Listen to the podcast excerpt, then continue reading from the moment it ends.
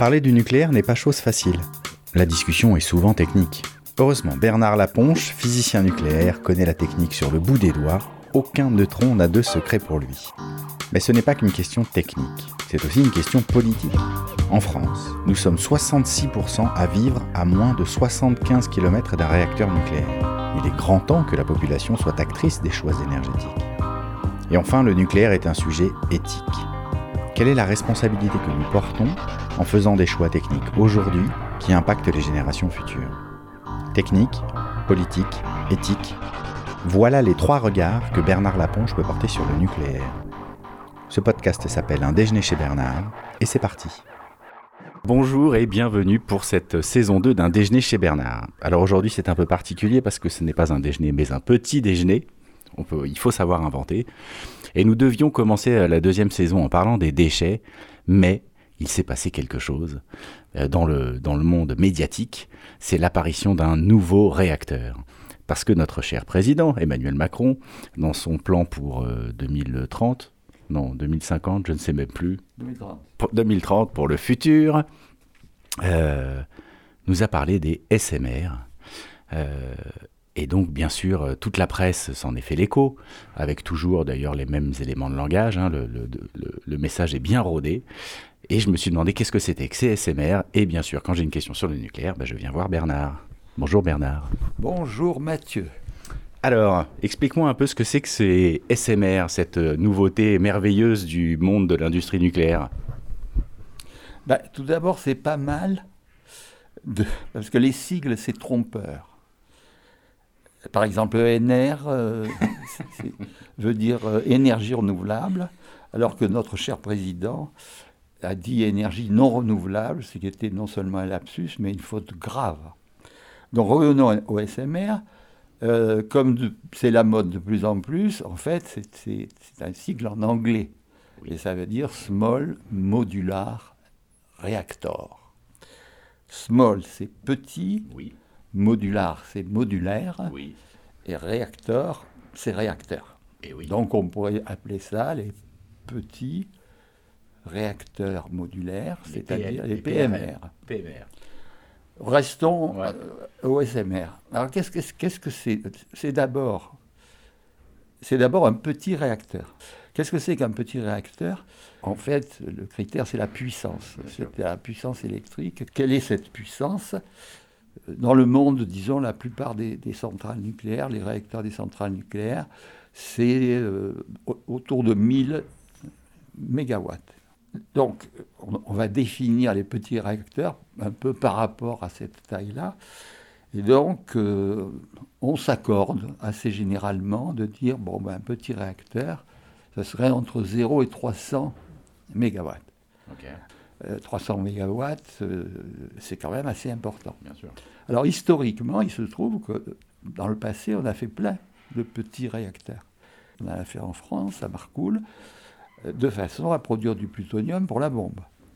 Euh, des petits réacteurs, euh, on en a fait euh, aux États-Unis dès les années 50 hein, pour équiper les moteurs de sous-marins atomiques. Et, oui. Donc, et ça, c'était des puissances qui étaient entre 150 et 350, ça, ça dépend des, sous-marins. Et on trouve aussi les mêmes petits réacteurs en, France à, à eau pressurisée euh, sur les sous-marins nucléaires français et sur le, porte-avions Charles de Gaulle où il y a deux réacteurs euh, de 170 ou 180 mégawatts. Donc il a existé dans le passé et il existe encore pour certains usages euh, des petits réacteurs. En plus, historiquement, dans les années 50, surtout les deux grandes puissances nucléaires, les États-Unis et l'URSS, ont développé des tas de types de réacteurs, justement pour tester différentes solutions et en particulier, et aussi en France, les réacteurs, non plus à l'uranium, mais avec comme combustible le plutonium et comme refroidisseur le sodium, les surgénérateurs. Et il y a eu un, petit prototype qui s'appelait Rhapsody, un prototype plus important qui s'appelait Phoenix, et c'était un 250 MW. Je reviens sur cette notion de petit parce que euh, c'est vrai que depuis un moment, quand même, l'industrie nucléaire nous a plutôt euh, habitués à grossir les réacteurs. avec le dernier en date, le PR, qui est à 1600 MW. 1650. 1650. Et justement, avec le justificatif de bah, plus c'est gros, euh, plus ça produit, et plus ça produit, plus ça fait d'électricité euh, pas chère, en fait. Oui, alors... Et donc là, d'un coup, moi, qu'on me sorte des petits réacteurs, je me dis, mais quel revirement euh, de situation. c'est assez. Il y a deux idées. Il y a une idée qui est un peu vague, c'est que finalement, alors les très grands réacteurs, on commence à se demander si en fait, du point de vue sûreté, c'était pas, ça devenait pas tellement compliqué qu'après tout, euh, c'était pas forcément très intéressant. Deuxièmement, faire des très grands réacteurs, ça correspond à des réseaux électriques pour des grosses consommations d'électricité parce que les réacteurs, ils ne marquent pas tout le temps, donc ils s'arrêtent, donc il faut qu'il y en ait plusieurs qui compensent, etc. Euh, les grands réacteurs, on ne les trouve que dans des pays à forte consommation d'électricité. Et, donc, euh, on, aurait pu, donc on aurait pu penser qu'en fait, euh, il y ait un, un, peu un retour en arrière, par exemple, vers 1000 MW, 900 MW. Ce qui est assez surprenant, c'est que le retour en arrière se fait pour des réacteurs dit petit réacteur. Pourquoi? Il y a deux idées. La première, c'est de dire peut-être que justement, dans pas mal de pays, avoir des réacteurs plus petits serait, par rapport au réseau serait plus intéressant. Mhm. Mais euh, ces réacteurs plus petits sont beaucoup plus chers que les autres. Autant il y avait pendant un certain temps une réduction, par exemple, l'optimum économique était autour de 1000 MW un réacteur plus petit, il faut des équipements comme les cuves, les enseignes de confinement, etc. etc. Donc le kilowattheure est plus cher. Mais on pourrait dire, bon, il y a certaines circonstances, ça serait intéressant. Mais à mon avis, ça ne se développerait pas. L'idée qui est mise en avant depuis plusieurs années, mais qui devient à la mode partout, c'est le fameux SMR. C'est le M. C'est le M. Qu'est-ce que c'est que ce M? Modulaire. C'est-à-dire qu'on peut euh, construire toutes ces composantes en usine, faire le montage pratiquement en usine et le livrer sur le lieu où on veut l'implanter. Faire en usine, ça veut dire qu'il faut choisir un type de TMR, par exemple un réacteur uranium enrichi ou pressurisé, type des moteurs de sous-marins, donc on sait faire, en changer la, structure, euh, du point de vue du ralentissement des neutrons, du point de vue de la protection, du point de vue de la sûreté, etc., de façon à ce qu'il soit plus sûr en lui-même, mais en plus qu'on puisse le fabriquer comme un Lego. oui, l'idée c'est d'industrialiser la production de, réacteurs. Alors, on, industrialise la production des pièces, on les assemble et on livre le réacteur à l'endroit où on a choisi. Voilà. Clairement, plus que clairement, on, amène le truc. Ce qui veut dire déjà que ce réacteur que je vais proposer, qu'on va proposer, ben, il est nouveau, même si son principe est, ancien. Il est nouveau, donc il va falloir qu'il passe toutes les questions de sûreté, de risque de prolifération sur le met n'importe où, de capacité du refroidissement. Enfin, il y a des tas de conditions qui font qu'il va falloir quand même des années pour pouvoir dire OK, ça peut marcher. Et d'ailleurs, il y a eu un, papier de l'IRSN là-dessus en disant écoutez, faites attention, les SMR c'est peut-être une bonne idée, mais il faut vraiment que la sûreté des SMR soit assurée et, qu'elle soit au meilleur niveau. Mmh. Parce qu'on ne va pas rétrograder sur la sûreté. C'est le risque. Hein. Et donc il faut contrôler. le risque, c'est le réacteur low cost. C'est le réacteur low cost. Donc il faut, un, un réacteur qui soit euh, acceptable du point de vue de la sûreté. Deux, qui ne soit pas forcément au départ un truc hyper compliqué, qui serait des nouveautés telles qu'il faudrait attendre 107 ans pour, euh, pour vérifier si ça marche. Et donc ce qui se passe actuellement, c'est deux choses. La première, c'est que tout le monde se lance sur euh, des projets de, de SMR il paraît qu'il y en a à peu près 70 au monde, euh, des, laboratoires, des, start-up, euh, des grands organismes de recherche, des sociétés euh, qui disent Ah, mais moi j'ai un SMR. Ceux qui sont les plus avancés, c'est ceux qui sont en fait les plus simples, pas très originaux, c'est de prendre les réacteurs à eau sous pression, pressurisés, et puis d'en faire un SMR. Alors du point de vue du combustible, on sait faire, du point de vue... Il y a pas mal de choses qui sont acquises, et donc les premiers modèles, parmi les 70 là, ou 72, euh, qui ont été répertoriés, pour le moment, il y a un projet justement aux États-Unis qui a subi les étapes de la sûreté et qui a été accepté par l'autorité de sûreté euh, américaine. Et donc, euh, un de ces jours, euh, la construction va commencer de ce réacteur qui sera lui aussi un prototype. Ben Même si on en met deux, trois ou quatre, on n'est pas encore au stade d'avoir une usine susceptible de faire des vrais modulaires, mmh, mmh, en série qu'on met un peu partout. Les deuxièmes c'est en Chine, qui semble-t-il a eu l'autorisation de l'autorité de sûreté, qui doit ressembler au, à l'américain probablement, et qui lui devrait démarrer sa construction. Et donc il est possible que le premier nouveau petit réacteur susceptible d'être modulaire euh, soit chinois. Et puis il y a un projet en France, mais qui pour le moment... Et la France, la France, c'est assez extraordinaire. Elle a un projet donc euh, calqué sur les, moteurs de sous-marins, qui curieusement, il pourrait avoir un nom français, mais il s'appelle Neward. On ne sait pas très bien pourquoi. Neward TM. J'ai vu ça récemment, il y a en plus un TM. parce que Neward veut dire Nuclear Forward. Euh, probablement. Oui, oui. oui nucléaire en avant. Ah, voilà, une nucléaire en avant. Donc, on a donc sur papier un projet français qui évidemment cherche à être financé. Parce que, parce que voilà. Seul, on peut pas... Et c'est donc éventuellement le milliard qui a été annoncé par le président Macron euh, comme étant les investissements d'avenir. Il faut vraiment avoir le, moral pour considérer que ce genre de réacteur a de l'avenir. Hmm. Alors, parce que là, moi, dans tout ce que tu me racontes, je vois plusieurs euh, écueils. Euh, je me dis, bon, alors si on industrialise, la question de l'industrialisation, bah, c'est euh, faire baisser les coûts, euh, en faire plusieurs. Et donc là, par exemple, ça veut dire il faudrait faire, je ne sais pas, 500 nucléaires, 500 SMR pour que le prix baisse. Enfin, c'est quoi le... ils disent que c'est entre 50 et 70 comme commande. D'accord. Ça veut dire que sur, sur tous les modèles actuels, il y en a un ou deux qui vont sortir et puis ils vont faire une compétition. Mais donc l'idée, c'est d'en mettre partout d'en envoyer en Afrique, d'en mettre euh, dans tous les pays du monde en fait. En plus de tout ce que je viens de raconter, le grand promoteur de cette affaire et qui a des sous, c'est M. Bill Gates. Ah, c'est M. Bill Gates qui a dit que d'abord le nucléaire c'était super, que deuxièmement, pour pouvoir en mettre partout, et en partie dans les pays en développement et en partie en Afrique, il fallait des, petits réacteurs.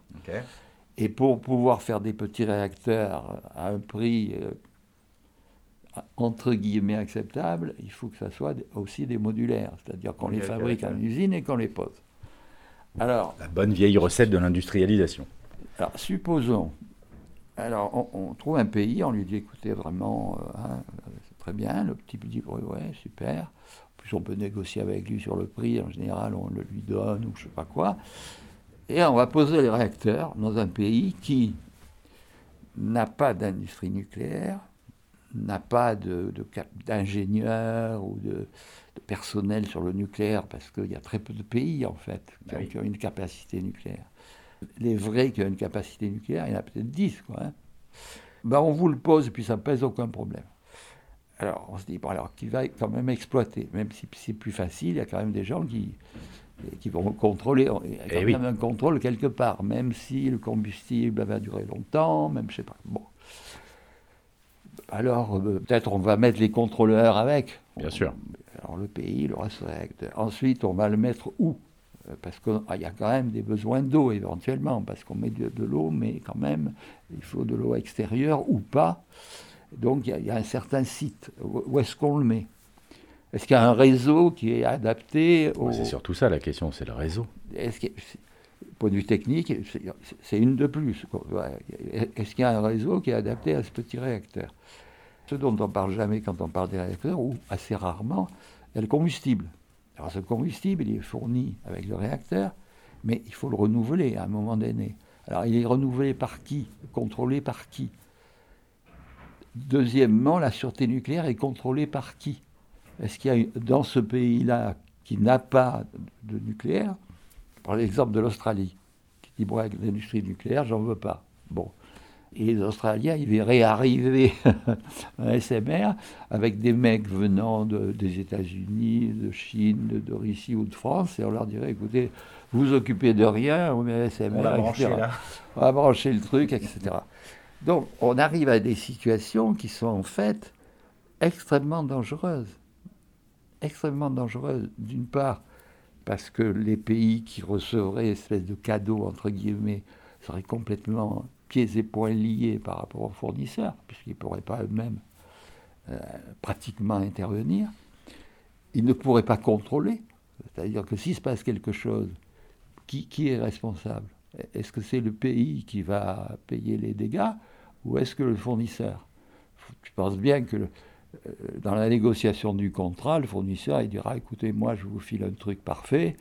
Euh, si pour une raison quelconque ça pète, bah, vous prenez en charge ce qui est le cas actuellement pour les centrales nucléaires, normalement. C'est ça.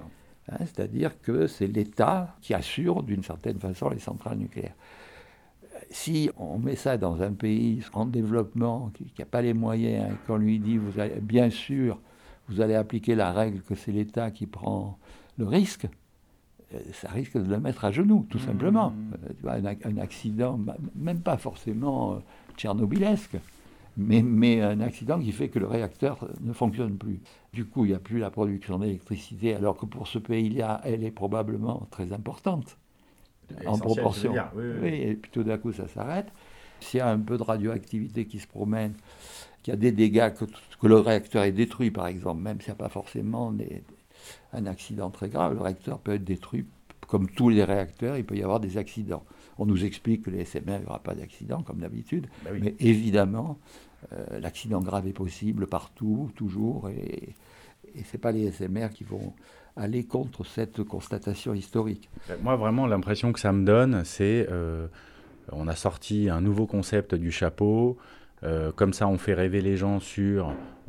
D'ailleurs, on ne sait même pas quand il y aura une solution, parce qu'on parle de 2035, 2040. Enfin, tout, tout, ce qu'on décrit là, en fait, c'est potentiellement une solution pour le futur, mais la question, c'est qu'est-ce qu'on fait maintenant Et ça, on l'oublie, en fait. C'est-à-dire, on oublie les réacteurs d'aujourd'hui, parce que comme ça, on, se projette dans le futur, et demain, demain, ça va être super, demain, on aura une solution géniale. quoi. C'est très difficile à comprendre, finalement, cette histoire, parce que c'est assez curieux. Par exemple, EDF, avec son projet là, avec Technicatom, Naval Group, euh, enfin, tout le monde se met dessus, ce petit truc-là. Tantôt, c'est présenté un peu comme dans le discours du président, comme des SMR pour la France. Et on voit pas bien, euh, on voit pas bien, tu vois, par rapport aux réacteurs actuels euh, qui sont en fonctionnement ou même des futurs, euh, mettre des petits réacteurs un peu partout. Bon, est-ce qu'on serait assez modulaire pour vraiment les faire en série Et surtout, on dit, c'est pour l'exportation. Et l'exportation à qui? Qui va acheter? Parce qu'en plus de toutes les difficultés de sûreté, de combustible, de contrôle, de, dépendance, enfin, etc., dont je viens de parler, il y a quand même les coûts. C'est-à-dire le, coût du kilowattheure. Si, alors si c'est un cadeau, bon, c'est pas grave, mais euh, le coût du kilowattheure sera certainement, même si c'est modulaire, alors si c'est pas modulaire, c'est ah bah. certainement très au-delà des prix actuels qui sont déjà très élevés. Et si c'est modulaire, on, pourra baisser, mais il est, absolument certain, et tout le monde est d'accord là-dessus, c'est que quand ça arriverait, mettons dans les années, comme tu dis, 2035-2040, ça sera trois fois, quatre fois plus que l'éolien et le photovoltaïque. Et en Afrique en particulier, on se dit, mais euh, quel malheur euh, Surtout pas Développons du photovoltaïque qu'on peut développer partout, euh, qui n'a pas besoin de refroidissement, qui n'a pas besoin qu'il soit sur un fleuve, etc. Euh, bon, et voilà, donc il faut arrêter ce truc. Le nucléaire en moyenne, les gens s'en méfient, et au niveau mondial, il est quand même très peu développé. C'est 10% de la production mondiale d'électricité. Alors, bon, c'est pas terrible. Ça veut dire quoi? Ça veut dire que si demain, à cause d'un accident, le monde entier a arrêté ses réacteurs. Il y a un pays pour qui ça serait vraiment dramatique, c'est la France. Donc on se dit, bon, les autres, euh, ils ont compris, euh, même la Chine, euh, met beaucoup plus d'investissements dans le photovoltaïque et l'éolien que dans le nucléaire. Alors comme la Chine veut être puissance, bon, elle va continuer le nucléaire, elle va peut-être faire des SMR qu'on peut comprendre dans un pays qui est développé, mais qui a des régions assez désertiques, etc. Mais la France se mettre là-dedans en disant on va exporter, ça, me paraît complètement illusoire et surtout, franchement, criminel. Je vais exporter des, des SMR en Afrique, c'est scandaleux. Voilà. Pour la France, on voit vraiment pas l'intérêt. Et pour l'exportation, si c'est dans des pays qui n'ont pas du tout de capacité nucléaire au sens euh, des physiciens, des, contrôleurs, des inspecteurs, une autorité de l'État suffisante, eh ben, il ne faut pas les mettre, il ne faut pas les vendre. Alors j'ai vu qu'il y avait un autre argument aussi euh, miracle sur ce SMR, euh, c'était ça produira moins de déchets. j'ai vu passer ça dans, les journaux. Alors ben, ben c'est parce que c'est plus petit que ça produit moins de déchets? Non, au kilowattheure produit, comme c'est basé sur la fission et la réaction en chaîne, c'est pareil. D'accord, mais c'est comme ça produira moins d'électricité, ça produira moins de déchets. C'est aussi simple que ça, c'est une règle de 3 Oui, elle produit la même quantité de déchets au kilowattheure produit. D'accord. Et donc ces déchets, euh, qu'est-ce qu'on fait? Est-ce que celui qui a livré le SMR se charge des déchets? Mm-hmm. Eh, bon, il faut, leur poser la question. Alors, EDF, vous allez vendre un SMR quelque part. Qu'est-ce que vous allez faire pour les déchets? Ah, ben les déchets, c'est le pays. Ah, le pays, le pauvre, qu'est-ce qu'il va faire? Eh Déjà que nous, on ne sait pas quoi en faire. Non, mais surtout, ben, il dira bah, écoutez, bon, moi, je vais faire comme la France, hein, je fais un trou, je les mets. Ou on les envoie en Russie, et puis comme ça, c'est d'autres qui gèrent. Non, je, je, les mets dans un trou. Un trou, mais alors, euh, de grande qualité. Ouais. Personne n'ira contrôler la qualité du trou. On mettra les trucs au fond. Et au bout de quelques dizaines d'années ou centaines, ben, la zone sera radioactive parce que les eaux auront lavé les déchets et puis ça sera radioactif. Comme on dit, comme ils disent très bien, il faut se projeter. C'est-à-dire que. Projetons-nous. Projetons-nous. Alors j'imagine ce réacteur. Euh, est-ce que le fournisseur EDF, s'y vend un noir dans un pays quelconque d'ailleurs, euh, est-ce que le pays a une industrie nucléaire déjà qui lui permet de dire bon ben j'ai déjà des déchets avec d'autres réacteurs, d'autres réacteurs, et ben bon ben, je prends en charge les déchets du, SMR, ou bien c'est un pays qui, qui, on a expliqué que c'était formidable pour lui, qu'il n'avait pas de nucléaire, mais qui maintenant avec les MR pouvoir mettre, et qui après, euh, qu'est-ce qui fait des déchets? Ben, Est-ce que le fournisseur les reprend? Or, or il n'est pas, c'est pas autorisé par la loi française de prendre des déchets euh, étrangers, mais qui viennent d'ailleurs. Donc il faudrait tout un processus législatif qui, à mon avis, est assez risqué, parce que c'est pas ah, évident du tout que de dire ouais, ouais, on va prendre les déchets des SMR, et, donc le pays, il se trouverait avec des déchets, euh, voilà, il en ferait ce qu'il voudra, mais c'est très dangereux, quoi, c'est pas possible. une fois de plus, j'ai vraiment l'impression que moi, c'est l'effet d'annonce de l'industrie nucléaire sur on a une nouvelle solution fantastique, euh, comme ils nous ont fait le coup avec le PR il y a 15 euh, ans, comme c'était avant avec Super Phoenix, comme c'était avant, enfin voilà, de toute façon, tous les 10 ans, euh, l'industrie nucléaire va nous sortir de son chapeau un nouveau projet. Quoi. Non, il n'y a pas que ça. Il y a aussi le fait que c'est une bonne façon de, filer du fric, en gros à EDF, euh, sans que ça soit considéré comme une aide d'État. Que derrière tout ça, c'est très difficile de savoir qui y croit vraiment. Parce qu'il y, y, a eu des réunions à l'Agence internationale de l'énergie atomique. Maintenant, il y a un panel mondial sur les SMR où il y a le CEA, tous ces grands mecs. Euh, là, on va définir des règles de sûreté pour les SMR. Très compliqué, parce que si les, si les types sont différents, c'est des règles de sûreté qui s'appliquent à chaque type. Enfin, il y a un énorme, il y a un énorme truc. Euh, qui, ça y est, on, part sur les SMR. Il y a un groupe, de, un panel international où la France, évidemment, fait bonne figure parce que nous sommes, les comme chacun sait, les champions du nucléaire. Et on va chercher des alliances. On va essayer de recréer, par exemple, l'alliance avec Westinghouse. Parce que les petits, les petits réacteurs à uranium enrichi PWR, c'est Westinghouse. Donc pourquoi pas revenir au, début et, s'allier à Westinghouse pour faire des SMR Enfin, il y a une agitation mondiale absolument extraordinaire qui maintient le mythe. Il, faut maintenir le mythe. Euh, à l'époque, quand j'étais dans ce secteur, je travaillais au CEA, il y avait, je ne sais pas si c'est chaque année, mais enfin régulièrement, la grande conférence mondiale euh, sur le nucléaire, parce que c'était quand même au début des années 70, donc c'était quand même assez grandiose. C'est en 73. Et, et, je présentais justement une communication remarquable, absolument remarquable, sur mes travaux. Mais oui. Communication qui a été très appréciée.